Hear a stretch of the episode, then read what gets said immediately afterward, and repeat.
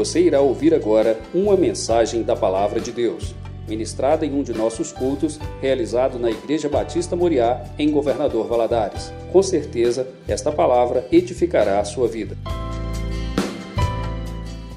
E meus irmãos, boa noite. A graça e a paz do Senhor Jesus sobre todos nós aqui. Amém. Abra sua Bíblia em Êxodo, capítulo 13. Acompanhe a leitura juntos. Eu com a minha voz, você com seus com seus olhos. Luca, é, Êxodo capítulo 13, versículo 17. Êxodo 13, de 17 a 22. Enquanto eu estiver lendo, você pode acompanhar no texto em suas mãos ou na projeção quando os irmãos colocarem aqui. Procure com seus olhos uma jornada mais longa, algo que ficou mais demorado do que o previsto e do que o normal. E nós vamos aprender juntos como não necessitar disso hoje. Não ser necessário que Deus nos submeta a isso hoje novamente. Uma jornada mais longa. Põe os seus olhos, Êxodo 13, 17.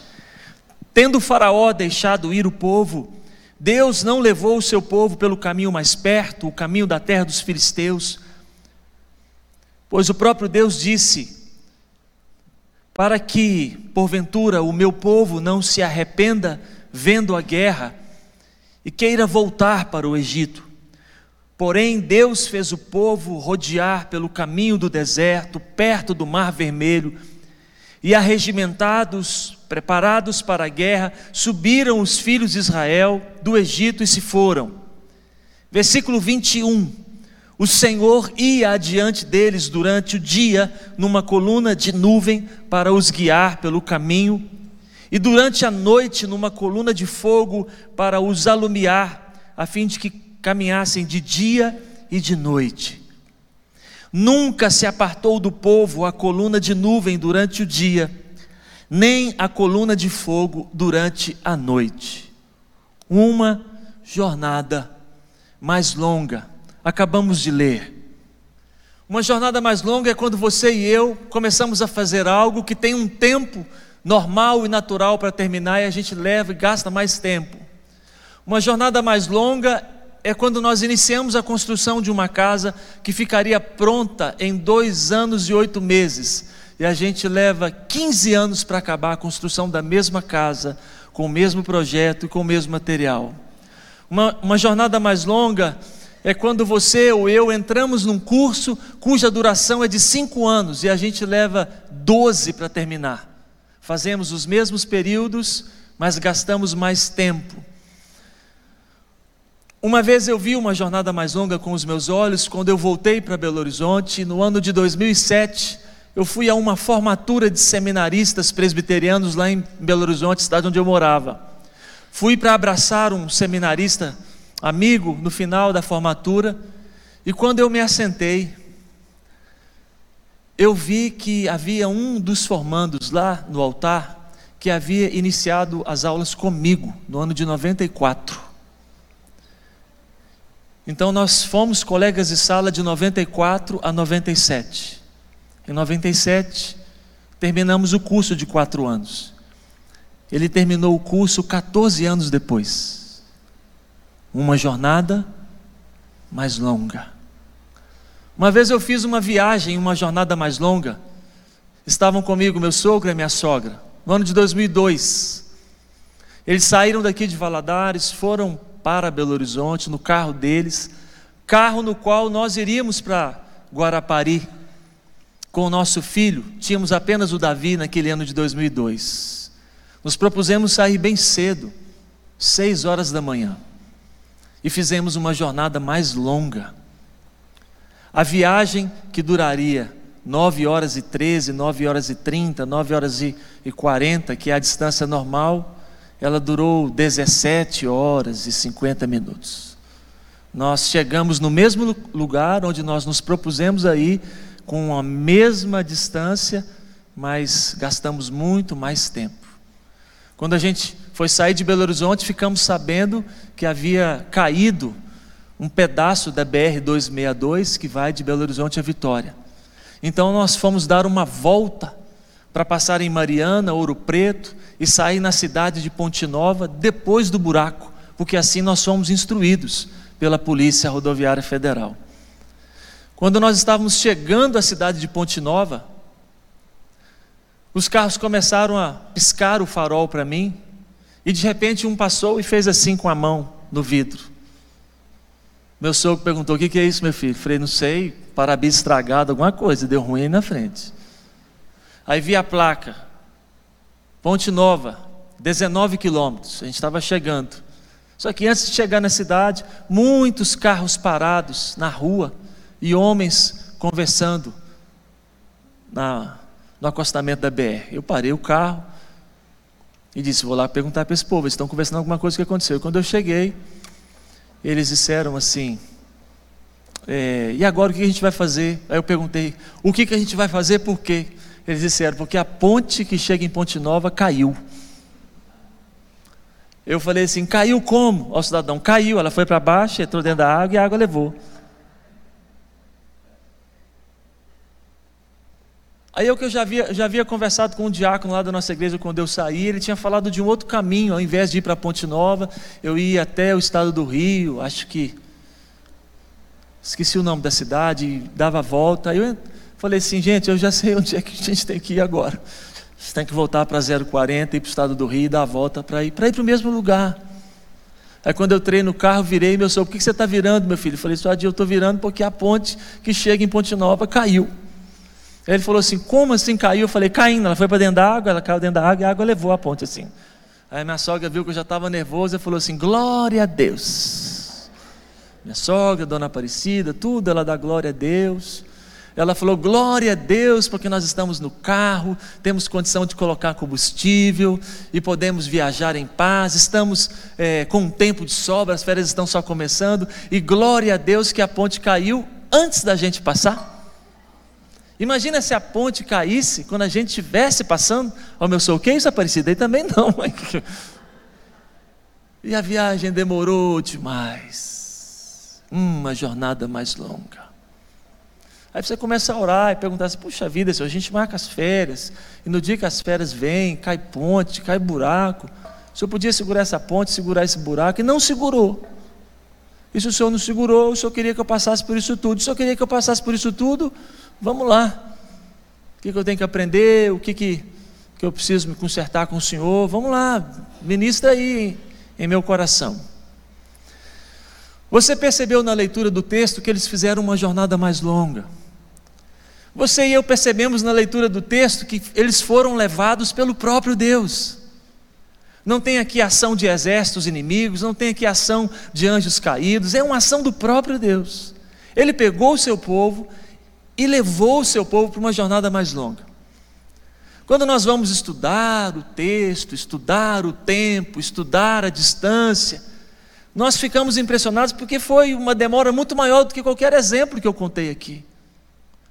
Os estudiosos da Bíblia dizem que para sair do Egito, fica mais ou menos aqui na ponta do meu dedo, e ir para a Palestina, que fica aqui na outra ponta, é uma linha reta que poderia ser realizada entre seis e oito meses. A velocidade que eles foram é no passo do gado e da criança. Mesmo enfileirados, 600 mil homens a pé, com esposas e filhos, por volta de 1 milhão e 200, 1 milhão e 500 mil habitantes indo para a Palestina, eles afirmam de seis a oito meses. Aí Deus pegou o seu povo aqui, e não permitiu que eles fizessem essa linha reta. Deu com eles uma volta pelo caminho do deserto. E fazendo esse círculo, eles entraram aqui e levaram 40 anos. Isso não pode acontecer comigo e com você. Primeiro, porque nós temos a Bíblia escrita para nos ensinar como acertar mais e errar menos. Tem texto na Bíblia que diz exatamente o que eu falei. É 1 Coríntios capítulo 10, versículo 11. Lá diz assim: Estas coisas lhes sobrevieram como exemplos para nós, para nossa advertência. O capítulo 10 de 1 Coríntios, todinho é exemplos da história de Israel. E o texto diz que aqueles exemplos foram escritos para nós, para que aquilo que eles acertaram, nós acertássemos também, e aquilo que eles erraram, nós não errássemos de novo, senão uma jornada mais longa. É nesse capítulo 10 de Coríntios que tem o versículo 12. Ele é mais famoso, aquele, pois, que pensa estar em pé. Cuide, para que você não caia também. E o cair também pode ser cair na necessidade de uma jornada mais longa. Imagine só Deus pegando na minha mão ou na sua mão, e algo que nós poderíamos fazer em dois anos, Ele gastar com a gente 22 anos. Algo que nós poderíamos fazer em seis meses, ele levar 35 anos. Porque tem algo para ensinar, porque tem algo para tratar, porque tem algo para corrigir em mim e em você. Lendo textos como esse, o que, que a gente aprende? Com o que nós vamos ver aqui. Não é questão de atalhos, é uma questão de, ah, já que o senhor tem que fazer isso, então o senhor não vai precisar fazer isso, eu mesmo faço. Com quais propósitos Deus levou o seu povo para uma jornada mais longa nesse texto? A primeira resposta está no versículo 17. Tendo Faraó deixado ir o povo, Deus não levou o seu povo pelo caminho da terra dos filisteus, posto que era o caminho mais perto, porque Deus disse assim: para que porventura o meu povo não se arrependa vendo a guerra e queira voltar para o Egito. O para que aqui é cortar os elos com o mundo. Egito e Babilônia são substantivos na Bíblia que se referem ao mundo. Apesar de serem duas nações, geograficamente e historicamente existentes e localizadas. No comparativo bíblico, para nós, significa coisas do mundo, querer o mundo, voltar para o mundo. Aí Deus pega o seu povo, leva o seu povo para uma jornada mais longa, para tirar do seu povo esses elos, esses elos com o mundo que estava ainda em Israel, o seu povo.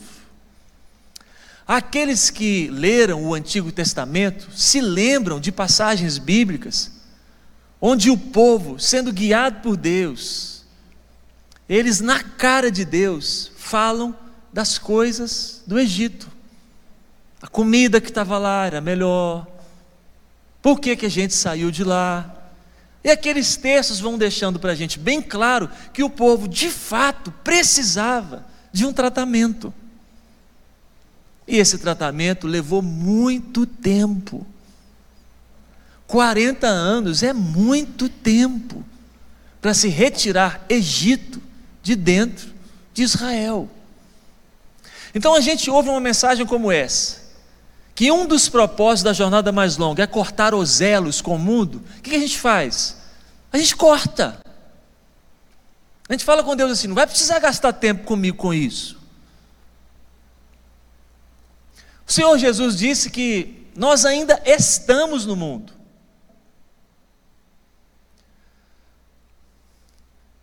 Mas nós não somos daqui.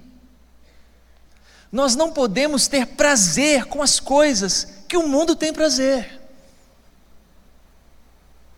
Quando nós nascemos de novo, estamos sendo por Deus levados em direção à salvação, Ele vai removendo as coisas do mundo de dentro de nós. Se a gente facilita o processo, as coisas vão ficando mais prontas mais rapidamente. Mas se a gente dificulta uma jornada mais longa em questões particulares da sua e da minha vida. Coisas que na sua história poderiam ser resolvidas com oito meses de oração, você leva 15 anos.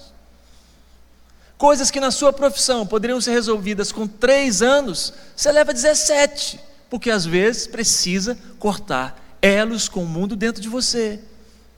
Você não pode negociar como qualquer pessoa do mundo negocia. Você não pode assinar como qualquer pessoa do mundo assina. Você não pode vender, comprar. Você não é desse mundo. Você anda com Deus. Você anda na luz. Você fala a verdade. Você não mente. Você não falsifica. Ou pelo menos se esperava isso de você.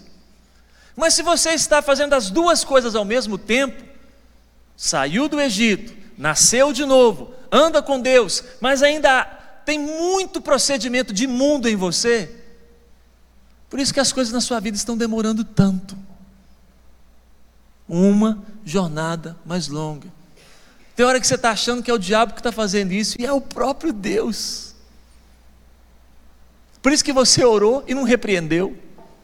Por isso que você mandou fogo e não queimou. Por isso que você amarrou e está soltinho, soltinho, soltinho.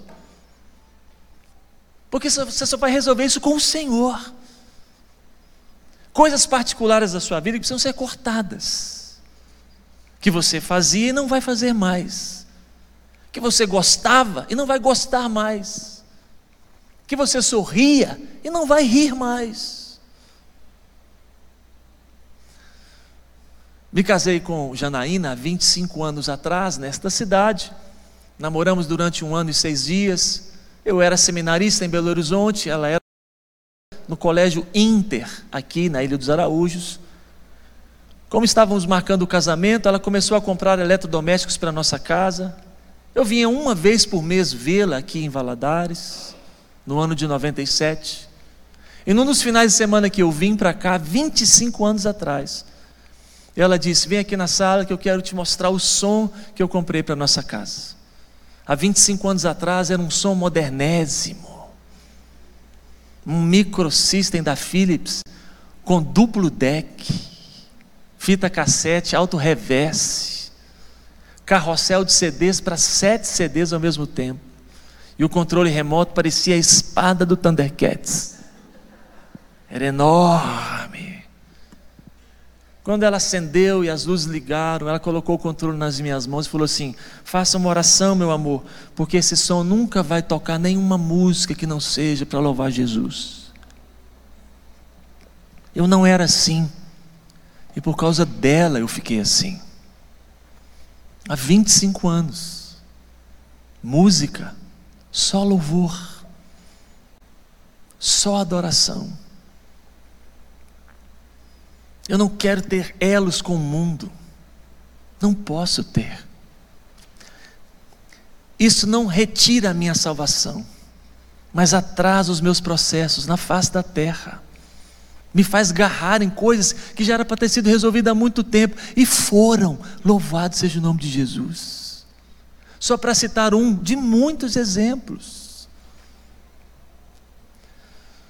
Uma vez fui fazer uma viagem missionária com o pastor Luiz Fernando. Nós saímos de Belo Horizonte e íamos à cidade mineira de Catugi, passar o final de semana para preparar o ação e cidadania que a nossa igreja faria ali no feriado de Semana Santa. Preparação de escola onde a gente ia ficar, posto do PSF onde a gente ia atender, conversa com o prefeito e as coisas que ele ia nos liberar na cidade. E quando a gente saiu, Luiz Fernando e eu fomos de carro, na primeira parada, ele enfiou a mão no bolso, retirou um bolo de dinheiro e disse assim: Esse dinheiro aqui o conselho missionário nos entregou para a gente fazer todas as despesas da nossa viagem. Então, todo lugar que a gente parava, ele abria aquele bolo de dinheiro e fazia o pagamento do que a gente é, necessitava. Em uma das paradas, ele colocou o bolo de dinheiro nas minhas mãos e falou assim: Vá lá e paga o nosso almoço. Fui na moça, entreguei para ela a notinha.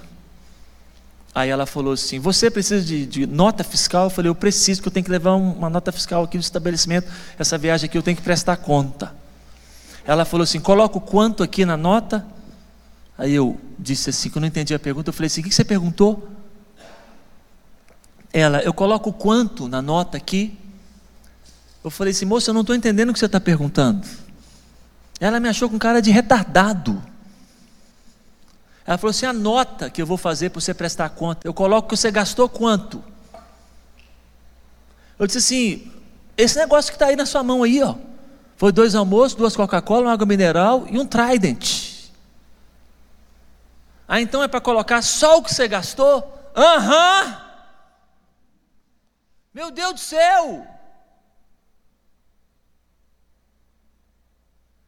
Pastor, mas isso é coisa pequena. Para o nosso Deus, não. Pode atrasar a sua história. Pode atrasar as suas respostas de oração. Em vez de você fazer sete semanas de oração, você vai fazer 780 semanas. Se você continua, continua, continua, continua. Uma jornada mais, primeiro para cortar os elos com o mundo. Segundo, versículo de número 18. Porém, Deus fez o povo rodear pelo caminho do deserto, que era o caminho do Mar Vermelho, e arregimentados saíram os filhos de Israel para o Egito. Que na minha versão está arregimentados, em outras trazem e preparados para a guerra. Para que uma jornada mais longa, Senhor, comigo, com o teu povo? Por que, que às vezes o Senhor torna as coisas tão mais demoradas? Para cortar os elos com o mundo, para praticar o que foi aprendido, para praticar o que foi aprendido, para praticar o que eu já sei. Só que eu sei só de cognitivo, eu não sei de fazer. Eu sei só de citar, verbalizar, eu não sei de agir. E regra geral, Deus pega a gente quando a gente está assim e leva para uma jornada mais longa. O povo aqui estava preparado para a guerra, só que nunca tinha lutado. O povo aqui sabia das histórias e contação de histórias. As famosas histórias dos patriarcas de Abraão, de Isaac, de Jacó. Só que agora, eles que estão há 430 anos presos no Egito, saem de lá para uma terra prometida, onde eles vão enfrentar uma batalha, só que eles estão preparados para a guerra só de mente.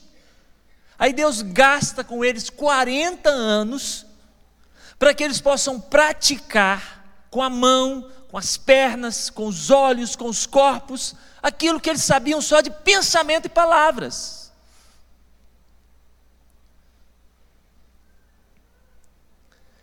O texto bíblico diz que Josué e Caleb, que treinaram esse povo todo, diz que ao final desses 40 anos, quando eles entraram para a batalha, apareceram 600 canhotos que acertavam com a funda a pedra num fio de cabelo. Mas antes desse treinamento, eles não sabiam nem pegar numa funda. Às vezes, os processos na minha e na sua história, de crente, demoram, porque nós sabemos como guerrear só de cognitivo. Aí o Senhor tem que levar você e eu para praticar isso na vida, enquanto Ele coloca aquilo que a gente poderia já ter resolvido aguardando um pouco mais. Você sabe que tem que perdoar e não perdoa.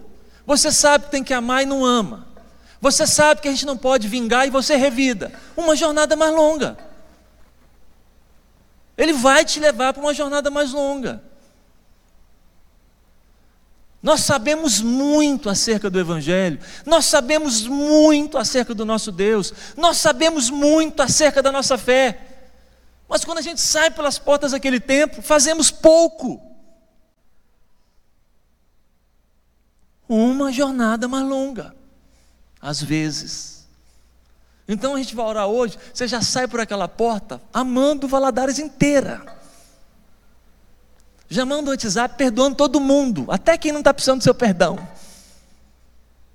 Nós vamos orar aqui junto, se você der uma resolvida em umas coisas suas, umas orações suas que está agarrada, vão ser respondidas na próxima semana, no nome de Jesus.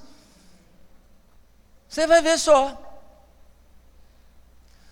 Então você e eu, dá uma revisada nos elos com o mundo que você precisa cortar, você. Dá uma revisada em coisas que você sabe que tem que fazer e não está fazendo, que são guerras, são batalhas, batalhas humanas e espirituais. Não é fácil obedecer os mandamentos bíblicos. Olha o Romanos. Se o vosso inimigo tiver sede, ajude ele a beber. Se o seu inimigo tiver fome, ajude ele a comer alguma coisa. Nós sabemos disso. O Senhor Jesus falou para nós lá no Sermão do Monte: se vocês amam aqueles que, que, que te amam, que recompensa tem nisso? Você tem que amar aqueles que estão querendo te arrebentar. Isso é uma guerra. Uma guerra nossa, conosco mesmo. O que a gente quer fazer? A gente quer matar a pessoa.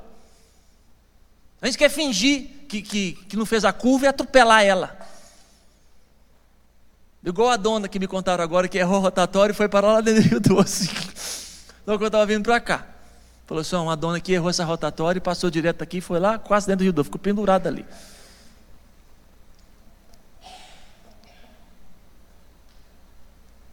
uma jornada mais longa para cortar os elos com o mundo, para praticar aquilo que foi aprendido. Nós vamos melhorar, amém? Nós vamos dar uma melhorada. A gente sabe que tem que honrar pai e mãe, não honra. A gente sabe que atrasa tudo. Vamos consertar. E eu com vocês aí junto, estou pregando e estou junto. Terceiro e último propósito aqui do texto para você e eu não precisar de uma jornada mais longa. O que a gente faz com uma mensagem como essa? A gente faz assim, Deus, ó, segundo aquele texto eu aprendi que elos com o mundo eu tenho que cortar rápido. Eu aprendi que eu tenho que praticar aquilo que eu já sei. E em terceiro lugar, versículos 21 e 22, o Senhor ia adiante deles durante o dia numa coluna de nuvem para os guiar pelo caminho. O Senhor ia durante a noite diante deles numa coluna de fogo para os alumiar a fim de que caminhassem de dia e de noite. Vamos ler juntos o versículo 22? Vamos? Parece que ele está projetando ali. Ali, ó, 22, põe. Vamos juntos? Nunca se apartou do povo a coluna de nuvem durante o dia, nem a coluna de fogo durante a noite. Uma jornada mais longa para cortar os elos com o mundo, para praticar o que foi aprendido e para manter comunhão com Ele. Você percebe no texto que não eram colunas e não eram nuvens, era o próprio Deus nelas, acompanhando o povo nesses 40 anos. Então vamos lá. Se tivesse ido seis meses ou oito meses, ele ia ficar em contato com o povo seis e oito meses, e depois ia perder o contato. Porque nesse tempo do Antigo Testamento, o único contato que Deus tinha com o seu povo era através de Moisés. Ele não se relacionava com o seu povo. Tanto é que quando eles paravam no monte, o povo ficava embaixo e o Moisés ia sozinho lá conversar com o Senhor. Aí a jornada mais longa, às vezes, de Deus com o crente, é porque Ele quer ficar mais perto de mim, de você. Aí, enquanto Ele mantém esse negócio sem resolver, nós ficamos grudados nele. É um, um, um chamego. Aí tem hora que ele percebe que se ele resolver o negócio depressa, nós vaza. Pronto, jeito mais fácil de você entender. Olha só que mensagem bacana para nós entender. Ah, então quer dizer que é o seguinte: se Deus gosta de ficar perto de nós, é isso aí. Então quer dizer que às vezes uns negócios na minha vida trava, porque enquanto está travado eu estou na escola dele. É isso aí. Então quer dizer que se eu provar para ele que eu estou colado nele, aconteça o que acontecer, os negócios vão acontecer no tempo que tem que acontecer, é isso aí. É isso. Isso. 1 Coríntios 10, 11. Esses exemplos vieram sobre ele nos ensinar. Então ensinou, aprendi. E você também. Amém? Aprendeu. Ah, então quer dizer que para manter comunhão com ele, às vezes ele pega a gente e faz um negócio demorar. É. Olha nós agarrados na oração lá. Enquanto o negócio não sai, nós não sai também. Aí tem hora que Deus gosta tanto que ele vira para os anjos e fala assim: demora mais dois anos aí. E nós lá agarrado, agarrado, agarrado, agarrado. Aí ele vira para os anjos e fala assim: gostei, põe mais sete. Ah, então, e isso entendemos junto. Então você vai assim, colar em Deus, e deixar para Ele bem claro: se as coisas acontecem, eu adoro o Senhor, eu amo, estou agarrado aqui. Se as coisas acontecem rápido, eu estou agarrado aqui. E se as coisas demoram a acontecer, eu estou agarrado aqui. Se eu estou doente, ou se tem alguém doente na minha casa, eu estou agarrado aos teus pés, te amando, te adorando. E se lá em casa está todo mundo saudável, eu estou aos teus pés agarrado, te amando do mesmo jeito. Se você chegar nesse nível, meu irmão, Ele não vai ter que fazer com você uma jornada mais longa. Ó, oh, se você conseguir passar para a faixa preta, o que é faixa preta? Vou te dar o pacote completo. Se você conseguir ser daquele que está tudo certo na sua vida, tem ninguém desviado, tem ninguém doente, tem ninguém desempregado, está tudo filé. Na hora que você vai ler a Bíblia, você chora. Na hora que você vai cantar, você chora. Ao ponto das pessoas olharem e falar assim: está passando por algum problema. E você não está passando por problema? Menino, vai agarrar nada na sua vida no nome de Jesus. Nada. O nível faixa preta, umas horas que a gente chega perto de Deus, a gente chora, quebrando, os anjos chegam tudo, pensando que Deus vai dar uma ordem para fazer alguma coisa para nós. Aí a gente levanta, sai da oração, Deus não dá ordem nenhuma. Aí os anjos, às vezes, conversado, conversam com o outro, falam assim: Ah, mas será que ele não quis atender? E talvez de repente Deus conversa com eles e fala assim: ele não pediu nada. Pode ficar todo mundo aí que não está precisando de nada. Os negócios, ó. Que o Senhor nos ajude. Amém? Uma comunhão garrada com Ele. Aqui no templo, na nossa casa e por onde quer que a gente andar. Porque falar sério. Alguém aqui quer uma jornada mais longa? Nem eu. Nem eu. Vamos ficar em pé para a gente orar? Para que uma jornada mais longa? Para cortar os elos com o mundo, para praticar aquilo que foi aprendido e para manter comunhão com Ele. Vamos orar junto? Vamos? Em pé como você está? Nós vamos orar por nós mesmos. Feche os seus olhos e ore por ti. Se quiser e se puder, coloque uma de suas mãos no seu coração e ore por você. Coração é um lugar de decisões mais do que, o, que a nossa cabeça. O cérebro normalmente obedece o que esse órgão aqui de baixo quer. Então ore por você e fala assim: Senhor, eu não quero fazer uma jornada mais longa, que não seja necessário. O tempo que o Senhor tem comigo, que seja o tempo suficiente, que só não precisa pegar minha mão, dar volta comigo de 40 anos, de 17 anos, de 15 anos. Se eu não estiver conseguindo ver alguma coisa na minha vida, que ainda está agarrada com o mundo e que precisa ser cortada, ilumina os meus olhos, me mostra. Faz o meu coração sentir e perceber que o Senhor não está tendo prazer nisso que eu estou fazendo. Se tem alguma coisa na minha vida que eu sei que precisa ser feito e eu não faço porque não quero, também me dê forças. E me ensine esse caminho de comunhão com o Senhor, aqui no prédio, no culto, com os meus irmãos e também lá na minha casa, no secreto do meu lar.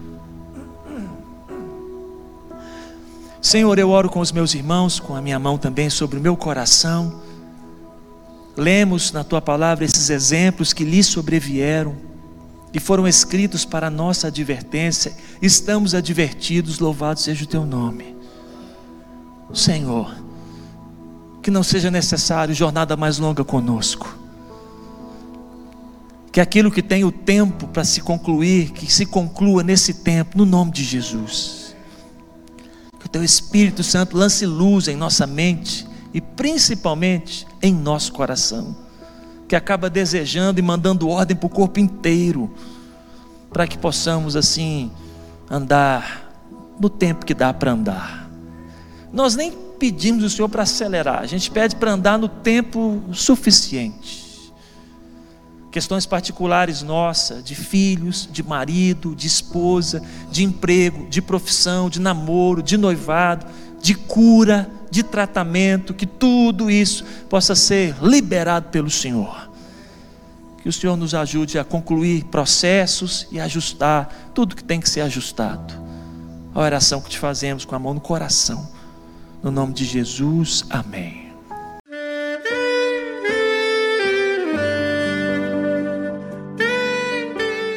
Querido amigo, Deus se interessa por você. Ele conhece as circunstâncias atuais da sua vida. Não hesite em buscá-lo. Em Jeremias 33, versículo 3, ele nos diz: Clama a mim e responder-te-ei, e anunciar-te-ei coisas grandes e ocultas que não sabes. Esperamos que a mensagem ouvida tenha falado ao seu coração e que você e sua família sejam abençoados pelo Senhor Jesus.